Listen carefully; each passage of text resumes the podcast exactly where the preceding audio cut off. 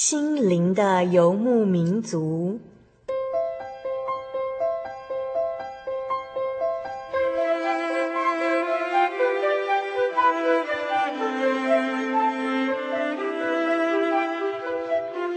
在这个谁都不管谁的后现代社会里，每个人的心灵都是游牧民族。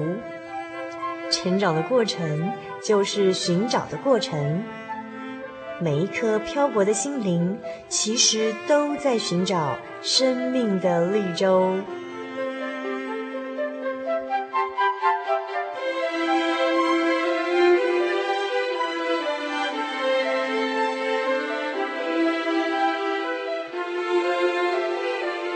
本节目由真耶稣教会台湾总会制作，欢迎收听。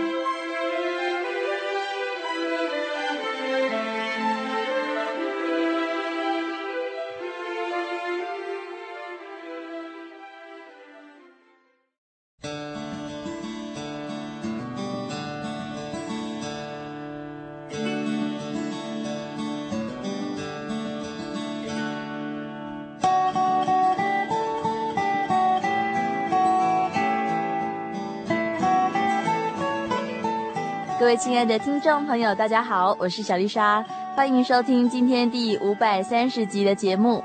感谢主耶稣的带领，今天我们又见面喽。今天是二零零七年的第一个星期天，小丽莎先跟大家说声恭喜新年好。时间过得真快，新的一年又来了，转眼之间，心灵的游牧民族已经伴随大家走过了十年的岁月，在十年后的今天。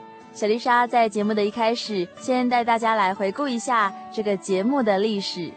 心灵的游牧民族在一九九六年十一月十七日首播，由小黎与主凡来搭档主持节目。所以在一开始呢，心灵的游牧民族有两位主持人。在节目的内容方面，最初呢是以探讨时事新闻以及信仰生活为主。节目的方向呢，也是以活泼的信息来透视社会乱象。在早期的节目单元有生活咖啡馆、生命停看厅，还有圣经小百科等等。现在呢，我们的主持人小黎他已经当传道去传福音喽。小黎是我们在信仰上非常好的榜样，希望听众朋友们也能够向小黎看齐，常常为主耶稣广传福音。我们的历届节目主持人。还包括了1999年由音乐老师徐佩芝由他所企划主持的圣经广播剧与音乐花园，那这些节目呢，都让听众朋友们非常的怀念哦。希望佩芝有空能够回到节目中，再和听众朋友们叙叙旧。当然，我们的主持人还包括了2002年加入的 Kevin，那当时呢，他的心灵深入访谈。包括小人物的悲喜以及心灵绿洲这些单元呢，都曾经让听众朋友们非常的感动。现在呢，Kevin 在大学教书，他也常常会在圣经小百科这个单元中和我们见面。心灵的游牧民族到了二零零三年，主持人主凡他经过研究所的学习之后呢，再度回到了主持行列。这个时候的主凡，他以更加丰沛的生命经历，带领听众朋友们一同来探讨信仰与人生。现在呢，主凡他已经到了纽约去学习，愿主耶稣带领他的脚步，使他能够收获丰富哦。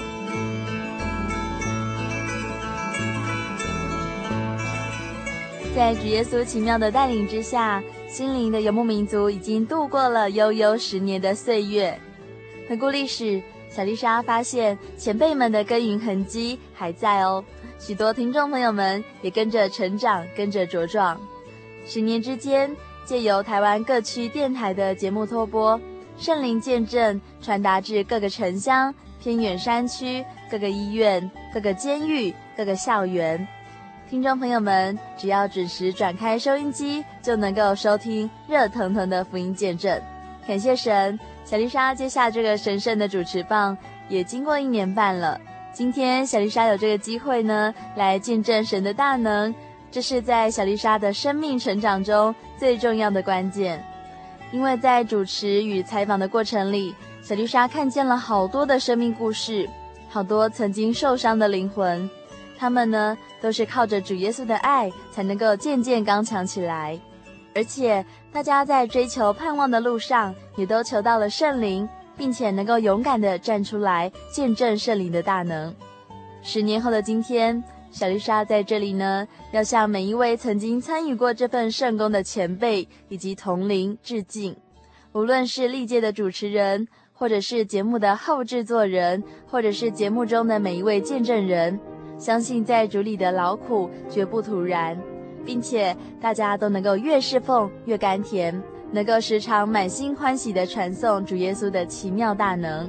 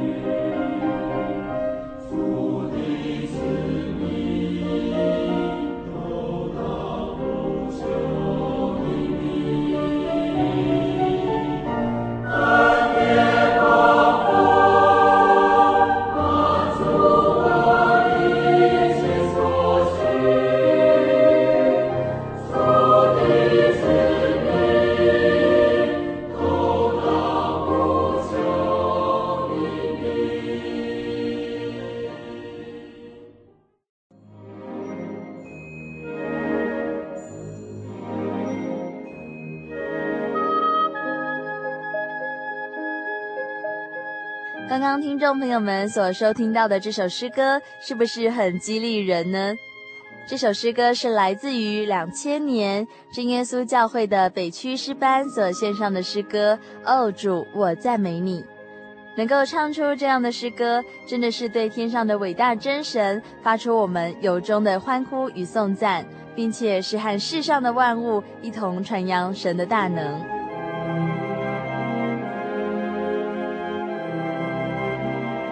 亲爱的听众朋友，你是否曾经为神秘的巫术文化所着迷？你是否曾经拿着符咒来祈求平安？你是不是也曾经在各种的崇拜的仪式当中找寻心灵的寄托？或许有一些人，他曾经希望借由仪式来得到平静，甚至呢是希望能够得到超自然力量的帮助。但是他们却在这些求神拜佛的过程当中耗尽家财，心力交瘁，拜得战战兢兢，生活也毫无平安喜乐。当灵魂枯竭的时候，有些人会扪心自问哦，他会问自己说：世界上真的有神吗？我拜对了神吗？哪里有真正的神？谁能够给我真正的帮助？在这个月份的节目主题呢，就是稀奇的信息，在十二月的主题系列节目中，小丽莎要带领听众朋友们一起来到松山教会来采访哦。松山教会有相当多的精彩见证以及属灵的战役，在他们的见证里呢，我们将看见稀奇的生命信息。所以在本月份的节目中，我们要进行的单元呢，就是小人物的悲喜。今天小丽莎所邀请的来宾是来自于松山教会的谢树语姐妹。留学法国的树语呢，她是一个相当有自信的女孩子，她非常的浪漫，也对神秘学非常的着迷，甚至因为狂热的追求，她差一点迷失自己。因着灵界的体验，她被邪灵欺负。树语了解到哦，民间信仰以及符咒念经真的是没有好处，但是他没有办法，他也很无奈，甚至他因此对人生产生了无力感。可是，在神奇妙的安排当中，树语他借由了多年前的老朋友介绍，他来到了真耶稣教会，并且求得圣灵。之后，树语的生活呢，他就不再受到魔鬼的捉弄了。欢迎大家在新的一年当中继续来收听《心灵的游牧民族》。Thank you.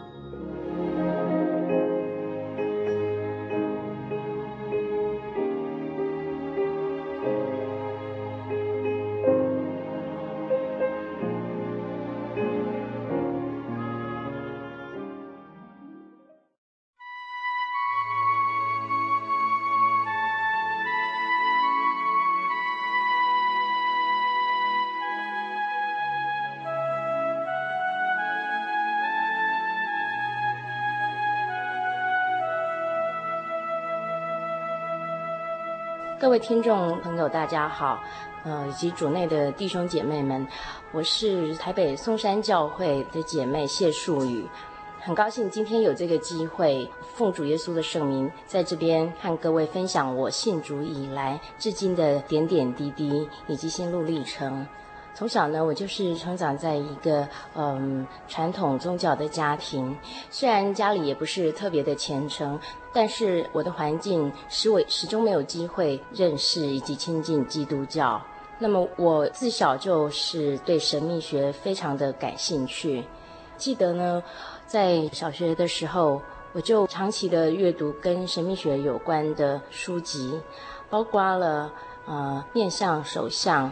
风水、姓名学等等，虽然似乎有一些艰深，但是我无法抗拒这些事物对我的吸引力。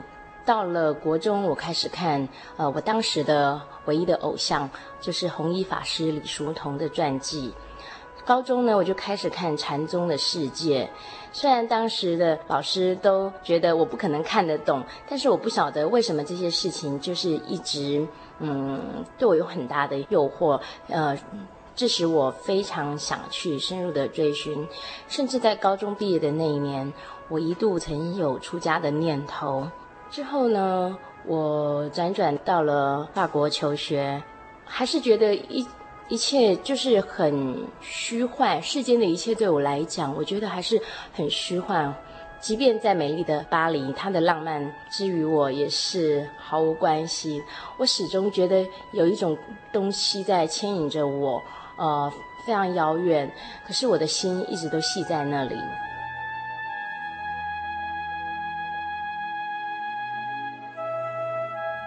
在呃欧洲流浪了几年，回来之后，我因缘际会，由于一直渴望寻找内心真正的平静安稳，所以我一直的所谓的拜师学艺，我进出各个道场、各种宗教，那么。我找的师傅呢，都是对神秘学有很深的研究的，甚至有，比方说检察官他们破不了案的时候，他们会去寻求的呃解决之道。那像这些蛮出名、蛮有功力的师傅呢，都成为我讨教的对象。可是呢，跟着他们一段时间，后来逐渐的发现。即便是这些在我眼里很有功力的师傅，他们居然也陆续的出了一些状况。嗯，当然包括他们所预测的事情不灵验，那甚至呢出了灵界的状况，这使我非常的错愕。我在想，这些当时被我视为跟神一样的，呃，有极高能力的人，怎么会出这么大的问题呢？于是我开始观望却步。然后也渐渐的离开了他们。当然，现在我们明白神是光，神是灵，神不住在人手所造的殿。但是过去呢，在我明白这个道理之前呢，我时常的进出各个庙宇。大庙小庙，从南到北，我只要经过，然后看到有庙寺，我几乎就会进去膜拜一番，并且一定抽签。呃，我我不晓得这些行为是不是我渴望得到，嗯，从从这些行为里头得到内心的安定跟平静。总而言之，我只知道我始终没有寻求到。那么，我越来就从我小时候所感兴趣的啊、风水来讲。我也越来越疑惑了，怎么会我们人的一生，居然是被一串珠子、一棵树、一面镜子等等的这些物质的东西所掌控、所影响人生的运势，呃，人生的方向、结果，居然就是因为这一些微不足道的东西，然后来左右了你的一辈子。常常我们会听说，这家庙。特别的兴旺，这个地方特别的灵验。可是，既然神是无所不在的，神是光，神是灵，怎么可能就只有在这个小小的空间特别的灵验兴旺呢？而离开这空间之后，神的能力就不曾存在了。那假如他真的是神的话，真的是这样吗？嗯，我我觉得这都是人为的解释，自以为虔诚，却是非常狭隘的观点，真的是不晓得把神置于何处。那么，呃，除了大大小小的。呃，寺庙去膜拜以外，我也是算命算遍了大江南北，听到哪边呃很灵验，我一定会去。而且我算命的历史非常的长，从呃求学时期我就开始非常热衷于各种形式的算命。如果我听到有人曾经在那边呃有算到某一项事事情是很准的，我一定是千里迢迢不辞辛劳的飞奔而去。但是呢，这么多年算下来。后来又发现，我如今的情况跟他们所预测的其实并不一样，所以我逐渐的清醒。一开始也许有一些失落，呃，因为一切并不是他们所预言的这么的美好，我开始有失落感，导致我后来嗯，逐渐的有机会清醒。那一直到我后来，我又再度的进出了嗯传统的宗教。呃，到了一些道场，师父呢，我所当时所追随的师父，嗯，我们就是用传统的方式在修行。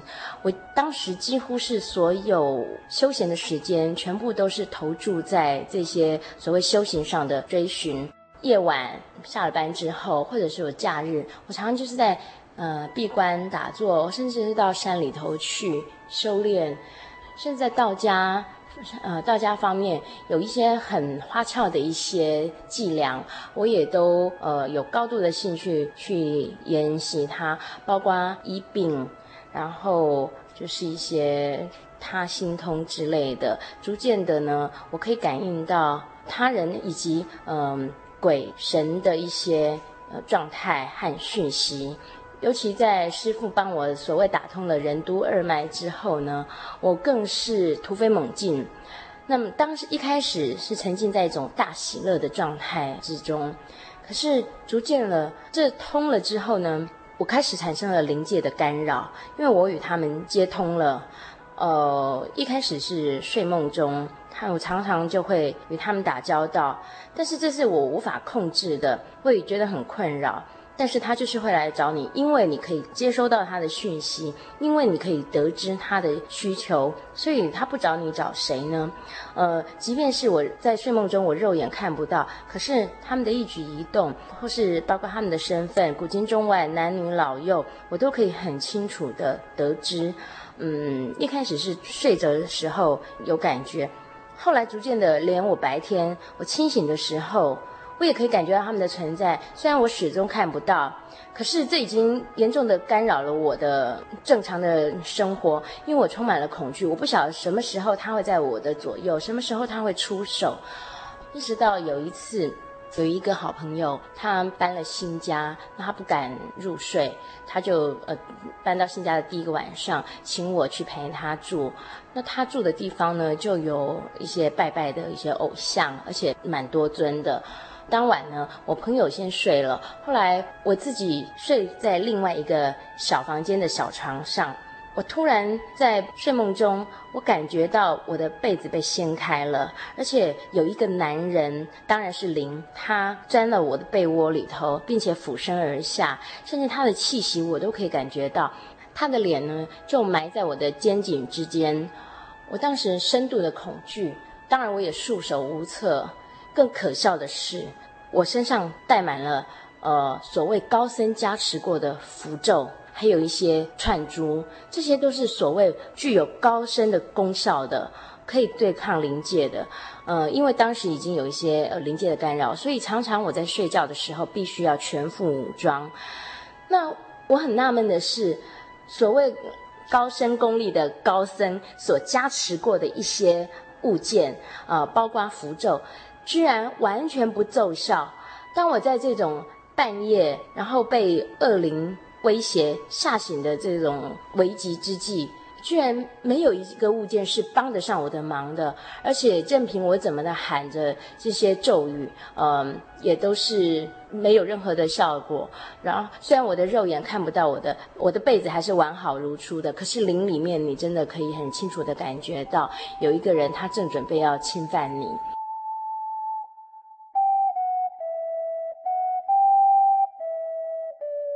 我既然这些符咒、这些物件都救不了我了，于是我奋力地挣脱开来，我很用力地坐起来，坐在那张床上，我奋力地拍叫着，很用力地打着我那张床。那虽然他那时候消失了，当我一坐起来奋力挣脱的时候，他就已经消失了。可是我深深地告诉自己，我不愿意我的人生再沉浸在这种的嗯。恐惧的深渊里头，于是我就坐在那床上，我再也睡不着。我暗自的发誓，我告诉自己，我从小我一直在追寻的宗教，无非是为了寻找所谓的平安喜乐。然而这么多年这么专心的追寻之后，我不但连宗教最基本可以带给人的平安喜乐都没有，我反而还遇到了这样子的情况。于是我就告诉自己。我要中断这一切，我不再去呃接触我长年以来所接触的这些宗教，我不再从事这些活动，包括朝山打坐、膜拜、诵经，我全部都要立刻停止。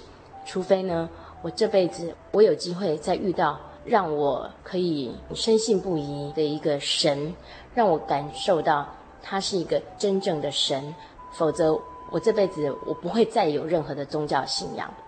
就在我暗自发下这个誓的一个礼拜之中呢，有一天早上，我一醒来，突然脑子里有很明显的一个催促的一个念头，就是要我去台北市的大安路。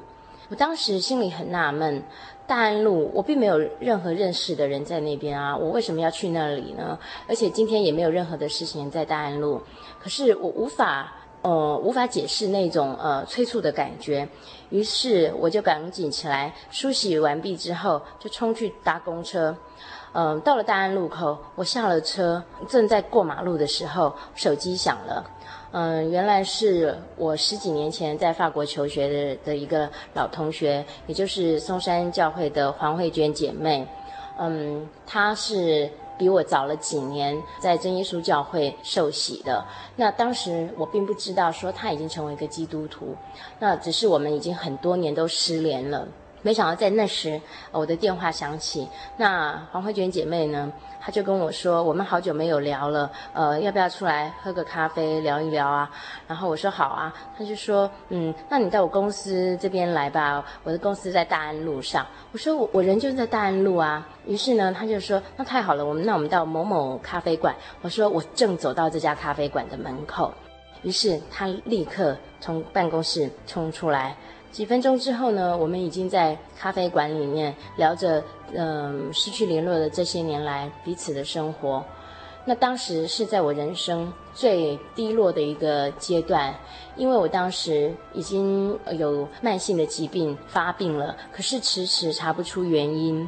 那我就是整个人完全没有力气，在奄奄一息的情况之下，我甚至不能工作，呃，我的体力非常的有限，甚至讲话都觉得吃力，更不要说任何的活动了。呃，曾经有过的雄心壮志，我必须在那一刻全部都停摆。那我的人生陷入极度的茫然，即使你再怎么的有斗志，你再怎么呃曾经想要五湖四海，呃都完全无法掌控了。你陷入很深的茫然与恐惧当中，真的不知道你的脚举起来，下一个落落脚的位置是要摆到哪一个方向去。那么黄慧娟姐妹在听了我的这个境况之后，他最后只叹了口气说：“我不知道能怎么帮你，我只能跟你说，嗯，有神真好。那呃，隔天呢，就是中山教会的春季灵恩布道会，于是他就邀请我来呃参加这个春季灵恩布道会。那其实他也是说一说，因为他知道我有所谓我很虔诚的宗教信仰，而且已经行之有年。那没想到我立刻说好。”我说好了的同时，我自己心里面也很纳闷，我一点都不感兴趣。基督教对我来讲实在是陌生而遥远，圣经我从来都没有摸过，所以我是千百个不感兴趣。但是我的嘴巴居然无法控制。我说了好之后，他进而跟我约定说。那你可不可以答应我？你至少去三天，就算以后你不觉得呃没有兴趣，从此不再来也没关系。但是呢，这个布道会你可不可以连续至少来三天？我也答应他了。那答应他之后，隔天我就跟着他到了呃松山的那个嗯参加春季布道会。这是我第一次到教会，是我第一次翻开圣经。很奇妙的是。当我看到圣经里面有一句话，居然就是映入眼帘，就整本圣经这么多的字，就是这一句话特别的，好像跳出来要对我说。那这句话就是：因我所遭遇的是出于你，我就默然不语。我我突然释怀了，我过去这些年的辛苦，甚至一些呃，你曾经让你愤愤不平的一些事情，你觉得不公不义的事情。原来是这么回事，这句话至今都是成为我的安慰与支柱。那么，呃，那一次的布道会，由于第一天就是诗歌布道，所以就有很多的诗，有诗歌演唱。虽然我当时我保持一种非常冷漠而有距离的感觉，我完全不想融入。可是呢，有一句的歌词也是就这么清楚的。映入到我的脑海，我的心中，那就是那首那句歌词，唱着“亲爱救主，请听我祷告，既有别人蒙主垂听，使我亦沾恩。”于是，在最后的这个祷告求灵恩的时候呢，呃，我就想起了这句歌词，那我就跟神说，因为其实我是相信有神的，我一直相信，而且我从小就在寻找，只是我没有找到。那么。这时，我就到前面跪下来，跟神说：“我知道神你的存在，如果你听得到我的祷告的话，那请你赏赐一根浮木给在人生的海里面在浮在沉的我，因为我觉得当时的我我已经快溺毙于这个人生的海里面了。”嗯，那就在第二天求灵恩的时候，我再度这么的说，那我就得到圣灵了。所以也等于是我到了教会的第二天，我就得到宝贵的圣灵。自此之后就很难离开了，因为有了圣灵的保护与带领，我即便是千百个不愿意、不想来教会，都会时间到，聚会时间到，你就开始感到局促不安。你就是一直往这个方向过来，你完全没有办法掌控。那么在得圣灵的一周后，有一天晚上。我辗转难眠。其实那天当晚我并没有特别难过或是嗯忧愁的事情，但我不明白为什么突然睡不着，一直到清晨四点多了，然后我突然想到，诶，既然睡不着，那我不如起来祷告看看，因为我我不是有圣灵了吗？那我来想说，我用灵言祷告看看。那这就是这这一次是我睡前第一次尝试睡前祷告。诶，起来祷告的时候。一跪起来，突然我就嚎啕大哭了。嗯，那种感觉很像是小朋友他跌倒了，可是呢，他忍住不哭。但是当他看到他的父母从前面走来，要把他扶起来、牵起来的时候，一一见到父母就放声大哭的那种感觉。那我无无法抑制我当时的嚎啕大哭，而且我感觉有一股力气在我的头顶上抚摸着我，那是一种安慰的感觉，而且呢，伴随而来的是从头顶一直灌入到我胸口的一股暖流。我深切地触摸到神，并且更神奇的是，我居然听到神跟我说，他需要爱，去给他爱。我十分的震惊，我再三的确定，嗯，一共出现了三次这句简短而明确的话。为什么呢？因为在那一天的白天，呃，我曾经因为一个好朋友他的行为让我非常的伤心与失望，我就暗自想说，我不要再付出关心了，我也不要再理会这个朋友了。既然他这么的，嗯，他的行为令我这么的失望，那。哦，我我本来还以为说，嗯，那这样子我的心情就比较舒坦了，因为我决定说我不要再理会这个朋友了。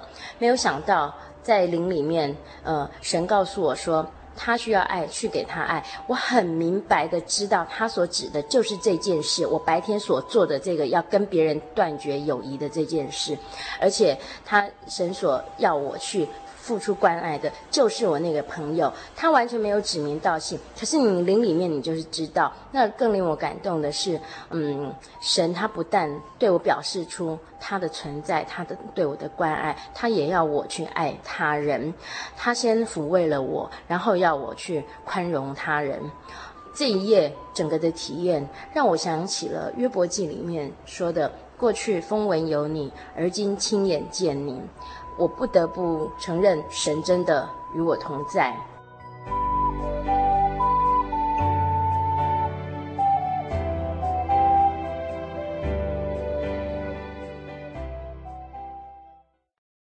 我对圣经的道理好有兴趣哦，可是又不知道怎么入门哎。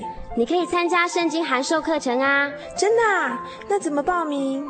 只要写下姓名、电话、地址。寄到台中邮政六十六支二十一号信箱，很快的，你就会收到第一课的课程了。赶快去寄吧。嗯，圣经函授课程能循序渐进的引导您更了解耶稣基督的福音，得到生命的滋润和来自信仰的力量。本课程完全免费，欢迎来信台中邮政六十六支二十一号信箱。请注明参加函授课程，愿神祝福您。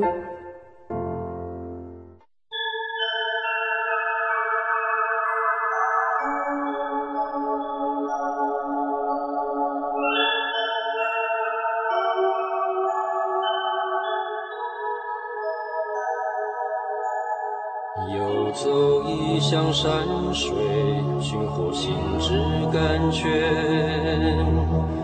满溢心灵喜悦，行在游牧草原，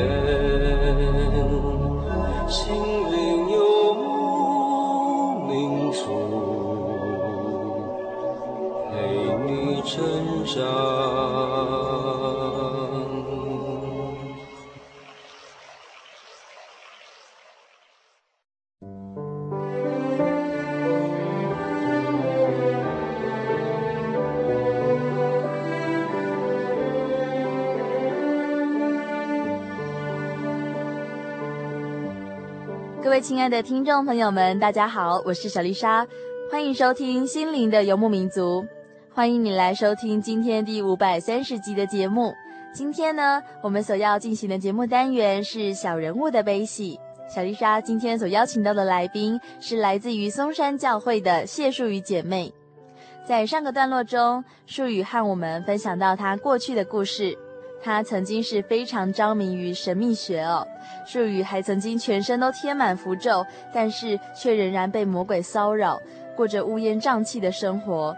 究竟他是如何摆脱魔鬼，进而活出全新的生命呢？欢迎大家继续来收听《心灵的游牧民族》。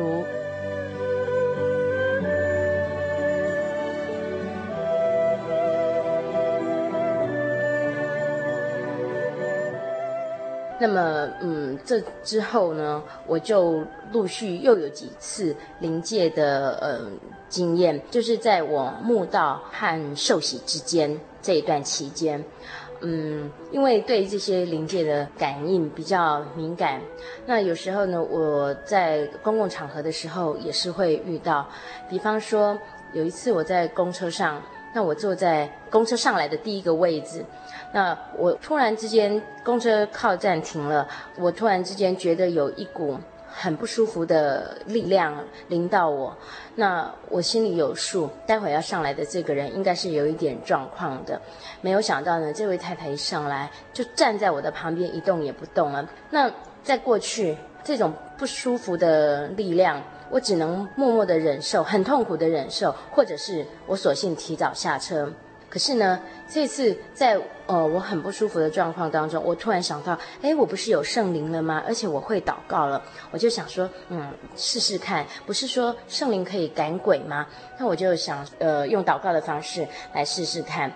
那当我说奉主耶稣圣名，撒旦退去的时候，我很清楚地感觉到，我头上原先有一个像那个孙悟空头上的那个。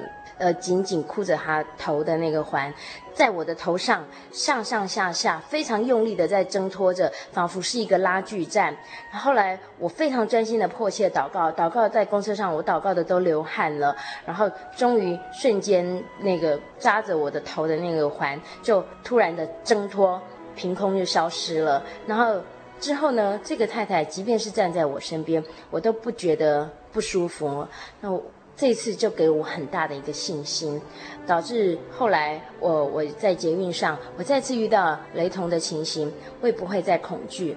在捷运上那一次是有一个很奇怪而且也很可怜的一个男孩子，他坐在我的斜前方，那我一眼就看出他的不对劲，于是我的恻隐之心就起了，我就想，如果我可以帮这个人，那该多好！我觉得他真的是被邪灵给捆绑，非常的可怜，他完全都无法自主了。我的念头才刚这么想完而已，呃，他周围的那些灵全部都冲到我的身上来，在捷运上，即便是坐在我旁边的那个人，他也无法看出我的异样，因为我是几乎连声音都发不出来，我被压得喘不过气，几乎快连连呼吸都没有办法，我整个人身体是僵硬而且垂直的坐在那个。呃，座位上，后来我也是赶快在迫切的祷告，奉主耶稣的圣名赶撒旦，也是在嗯撒旦退去的这一声令下呢，所谓的魂飞魄散，我真的深刻的体验到，那那一群灵邪灵呢，他们就瞬间咻的一声往后退，呃，我看不到，我也听不到，可是灵里面我非常深切的感受到，所以这一而再再而三都给我很大的信心，所以我。在半年当中，我就已经开始在考虑受洗的这件事情了。而在填受洗报名表的那周呢，我正在犹豫与考虑的时候，有一天的下午，我突然在家里睡着了。一般来讲，我是不会睡午觉的。可是那一天，不晓得为什么，我刚好在家，而且莫名其妙的睡着了。在我的午觉当中呢，嗯。非常多的邪灵都到我住的地方来了，充满了我的房间，还有我的餐厅和厨房。那场景非常的逼真，而且那种感受都非常的真切。我在梦中，我非常的恐惧，而且我感觉到我的灵被呃吓醒了，而且我是瞬间眼睛睁开，我一醒就嚎啕大哭，是那种。魂魄受到惊吓的感觉，而且眼睛一睁开，一醒来，我就立刻无法控制的大哭。那我看了一下我的房间里面的陈设，跟我刚刚梦境里面的一模一样。那我心里有数，就是嗯，那邪灵在作怪。于是我赶快在房间里面跪下来祷告，我就求神赐给我力量与勇气，因为我连我的房门我都不敢推推开出去，因为我不晓得我房门以外的地方到底是什么样的一些情形，他们是不是到底还在那里，而我的眼睛我又看不到他们，所以我就更恐惧。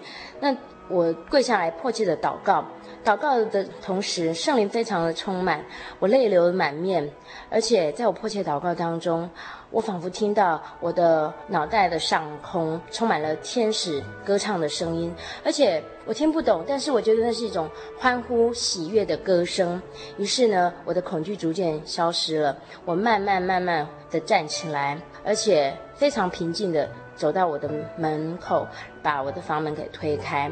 很奇妙的，在圣灵的带领之下，我绕行了几圈。所绕行的地方，就是刚刚那些梦中的一些灵，他们所存在的位置，而且。我绕行过那些地方的时候，我一点恐惧都没有，不但平静，而且心中充满了喜乐，而且我的口中轻快地哼着一些我并不认识、我也不会唱的曲子，嗯，应该是灵歌吧。呃，总而言之，我就是非常的平静与喜乐。当天晚上呢，我就到呃松山教会，嗯，下了决心填了受洗报名表。那之后紧接着就是受洗了。在受洗的当天，嗯，天气非常的好。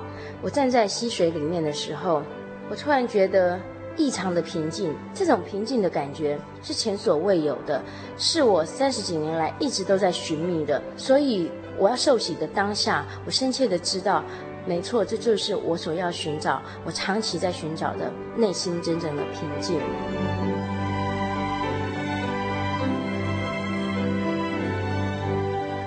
从水里受洗上来之后，我要走到岸上的这段路程，我非常惊讶，我的心头怎么这么的轻松？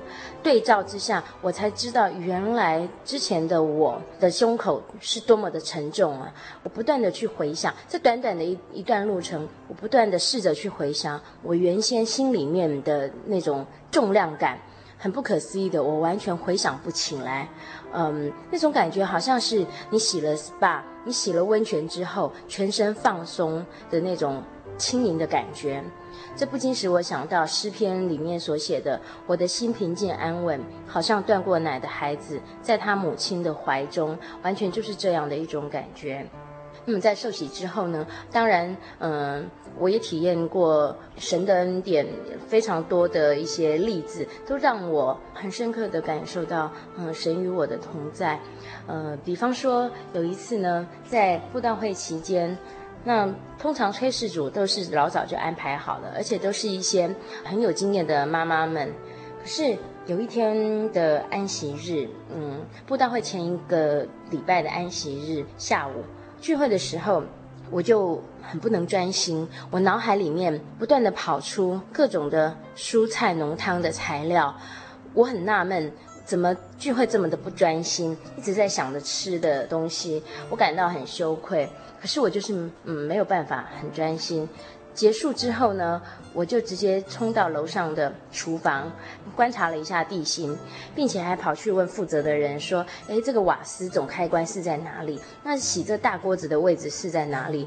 那负责人还笑着跟我说：“诶，这跟你有关系吗？你怎么会想要知道这些事呢？”我也觉得很纳闷，我问这些事情干嘛呢？呃，安息日的晚上，大家还是都留在教会吃饭。那吃饭的当中，突然有一个炊事组的妈妈，她就跑来跟我讲说，嗯，下礼拜的布道会的某一个晚上的爱餐，可不可以请你代替我？呃，因为我们妇女诗班要演唱，所以所有炊事组的妈妈都要上台。那那天没有人，可不可以请你来代替我？我在想，没有人叫过，我是一个出信徒，没有人吃过我做的菜。呃，虽然我以前曾经有呃经营餐饮业的经验。那但是毕竟没有人亲眼看到，也没有人尝试过，那怎么敢这么贸然的就要我煮这个一百多人要吃的菜呢？虽然我心里面有点疑惑，可是呢，我居然不假思索的就答应了下来。那我一说好之后，晚上回家，我才想到，哦，我的左肩膀曾经因为嗯。就是工作的关系有受过伤，那这个大锅大铲的，我不晓得我能不能胜任。而且那个那阵子我的左肩正有一点呃旧疾复发，会疼痛。于是呢，我想说，我既然已经答应了。那我就跟神求，我真的非常希望可以有机会煮一顿爱餐给弟兄姐妹们，呃，或者是来参与布道会的慕道者享用。那我就求神一定要协助我，在祷告当中，圣灵再度充满，呃，并且我流下了很感动的眼泪，同时我的肩膀不由自主地轻轻地转动了几下。那个转动的角度是我平常都不会想要那样子转动的，于是我又听到了轻轻的几个响声，突然之间我的手背不痛了。那它让我呃可以很顺利的去完成了呃炊事的这组爱餐的这项圣工，神果然助我一臂之力。更奇妙的是，当我答应炊事主我可以顶替他们的位置的当晚，呃带我来受洗的黄慧娟姐妹。他突然打电话跟我说，他的公公婆婆和小姑要从巴黎来台北看他们，而且就是在呃灵恩布道会的期间，那嗯，他们当然希望把握这个机会，可以带他的。法国的公婆还有小姑来教会，呃，参与灵恩布道会。但是呢，如果晚上在这边与大家用餐的话，他又担心这些的菜色，其实他们对法国人来讲，他们可能呃吃不惯。尤其像汤类，他们觉得呃法国人他们习惯喝的汤就是浓汤，我们一般所喝的清汤对他们来讲，那个就是太水太清了。不是汤的感觉，那他正愁烦着。那布道会期间，大家爱餐都是大家已经就是做好了，不不可能说选定啦，或者怎么样。但是呢，怎么样去招待他的公婆呢？于是我就问他说：“他们是礼拜几的晚上会来？”他说是礼拜四。我说太好了，刚刚就是临时我被调换，礼拜四的晚上是由我煮的，而且在聚下午聚会的时候，我脑海已经都闪现了各种菜色，而且都是西式。的，呃，所以我觉得这一切神都已经安排好了，这是对我来讲是一个，呃，也是蛮奇妙的一次经验啊。我想，只要你有颗愿做的心，主必成全。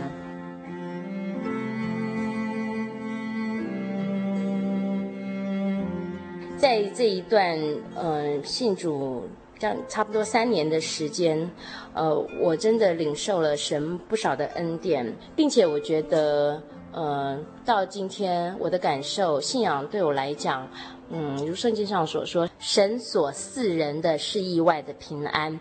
呃，对我来说呢，这意外的平安就是把我的心给定住了，借着圣灵，呃，借着神的大爱滋润了我的心。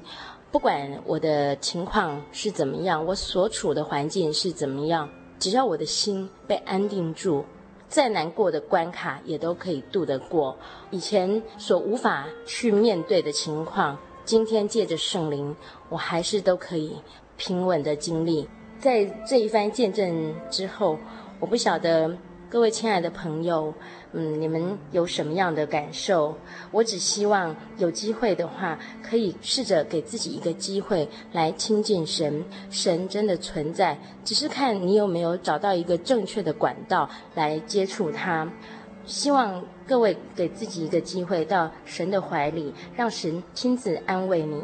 各位听众朋友，有机会可以到真耶稣教会来查考神美好的道理。希望神赐福给各位嗯、朋友们，愿一切荣耀归给天上的真神。阿门。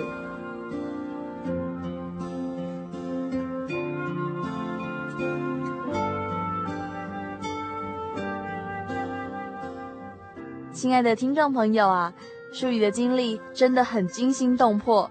小丽莎在聆听术语讲见证的时候呢，连我都觉得替她捏了一把冷汗哦。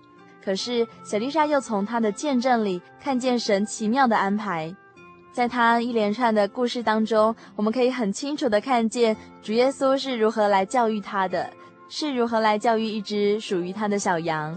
所以啊，我们可以发现，与神同行的人生，每个时刻都有着惊喜。与神同行的人生，就像倒吃甘蔗一样甜美。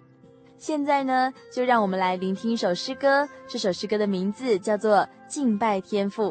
这首诗歌非常的动听，是由两千年真耶稣教会的北区诗班所献唱。现在就让我们一起来聆听这首诗歌《敬拜天赋》。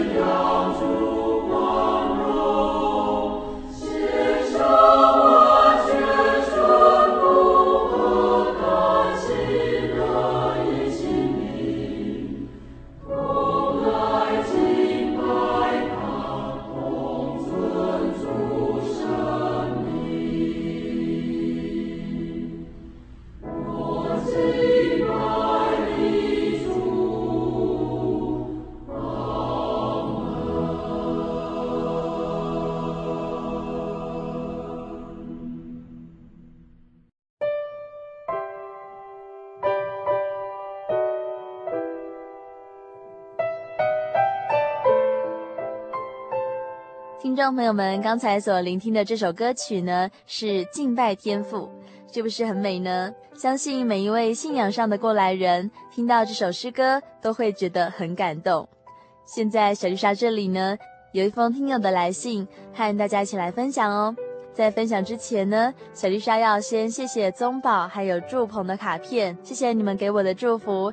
愿你们在新的一年里能够靠着主耶稣，在世界上继续勇敢地活着，并且希望你们能够活出丰盛的恩典哦。今天小丽莎请来了一位小天使来帮忙念信，那这位小天使的名字叫做舒雅。现在就请舒雅来帮忙念这封信哦。各位亲爱的弟兄姐妹，大家平安。我是在彰化监狱服刑的德雄，很抱歉这么久没有写信来与大家分享心得，实在是因为最近忙着网页设计、丙级学术科的考试才会如此，请大家见谅。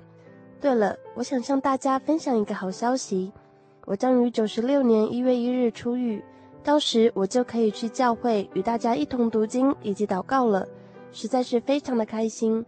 最后，期盼大家均能时常来信，跟大家分享自己属灵生活上的心得。敬送以马内利，彰化严先生。谢谢舒雅来帮忙念信哦，亲爱的德雄，小丽莎恭喜你出狱喽！希望你到社会上能够把握机会，找到真耶稣教会，因为小丽莎知道哦，刚出狱的时候一定会很高兴的。可是呢，一定要赶快到真耶稣教会来，和主耶稣建立最好的紧密关系，因为这样子到了社会上去工作的时候呢，你就会有主耶稣随时的看顾和保护了，而且你也会拥有真耶稣教会的弟兄姐妹来帮助你。小丽莎真的很替德雄感到高兴哦，希望所有的听众朋友们都能够为德雄祷告，希望德雄在主耶稣的帮助之下呢，拥有崭新的人生。在节目的尾声，希望大家都能够到真耶稣教会来，和我们一起来查考真理，还有全备的福音。欢迎您打电话到零四二二四三六九六零零四二二四三六九六零来询问真耶稣教会在世界各地的联络方式。非常的欢迎你来真耶稣教会求圣灵，也非常的欢迎大家写信来分享你的生命故事哦。如果你希望索取本集的节目内容，或者是圣经函授课程，都非常的欢迎来信。来信请寄台中邮政六十六至二十一号信箱，台中邮政六十六至二十一号信箱，或传真至零四二四三六九六八，注明心灵的游牧民族节目收，这样子就可以了。愿听众朋友们都充满圣灵的智慧，愿大家都能够在道理上继续成长。我是小丽莎，愿神祝福你，我们下个星期再会。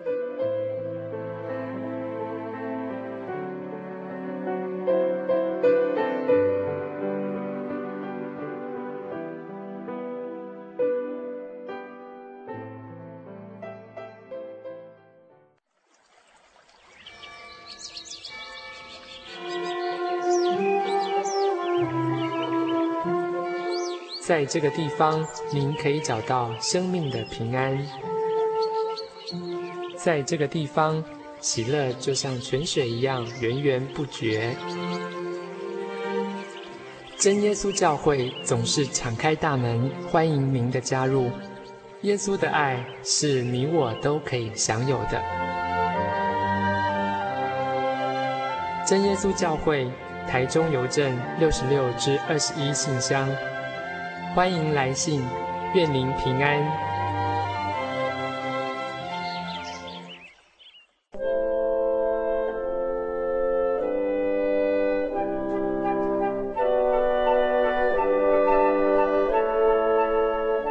圣灵月刊丰富您的信仰，提供您了解基督的真理与全备的福音。过每期精彩的专栏，信仰与人生，片语配语，真理、福音、思潮、信仰、教育、纸上摄影和每期规划不同的主题专栏，丰富的内容，期盼你来函所阅，自由奉献。杂志所阅方式，请来电通知零四二二四三六九六零，分机转一二五六，请找林雅萍姐妹。让我们为您提供最佳的服务，愿您平安。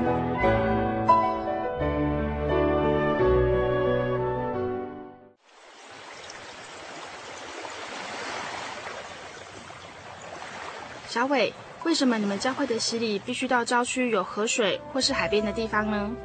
哦，因为要在河水或是海边那一种流动的活水受洗，才有赦罪的功效啊，而且。这样子才符合圣经的教训和耶稣的示范。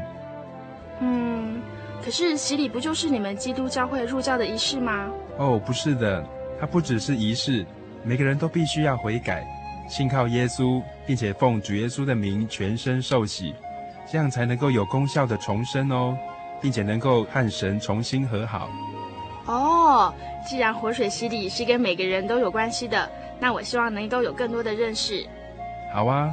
你可以到你家附近的真耶稣教会，更深入的查考这方面的道理哦。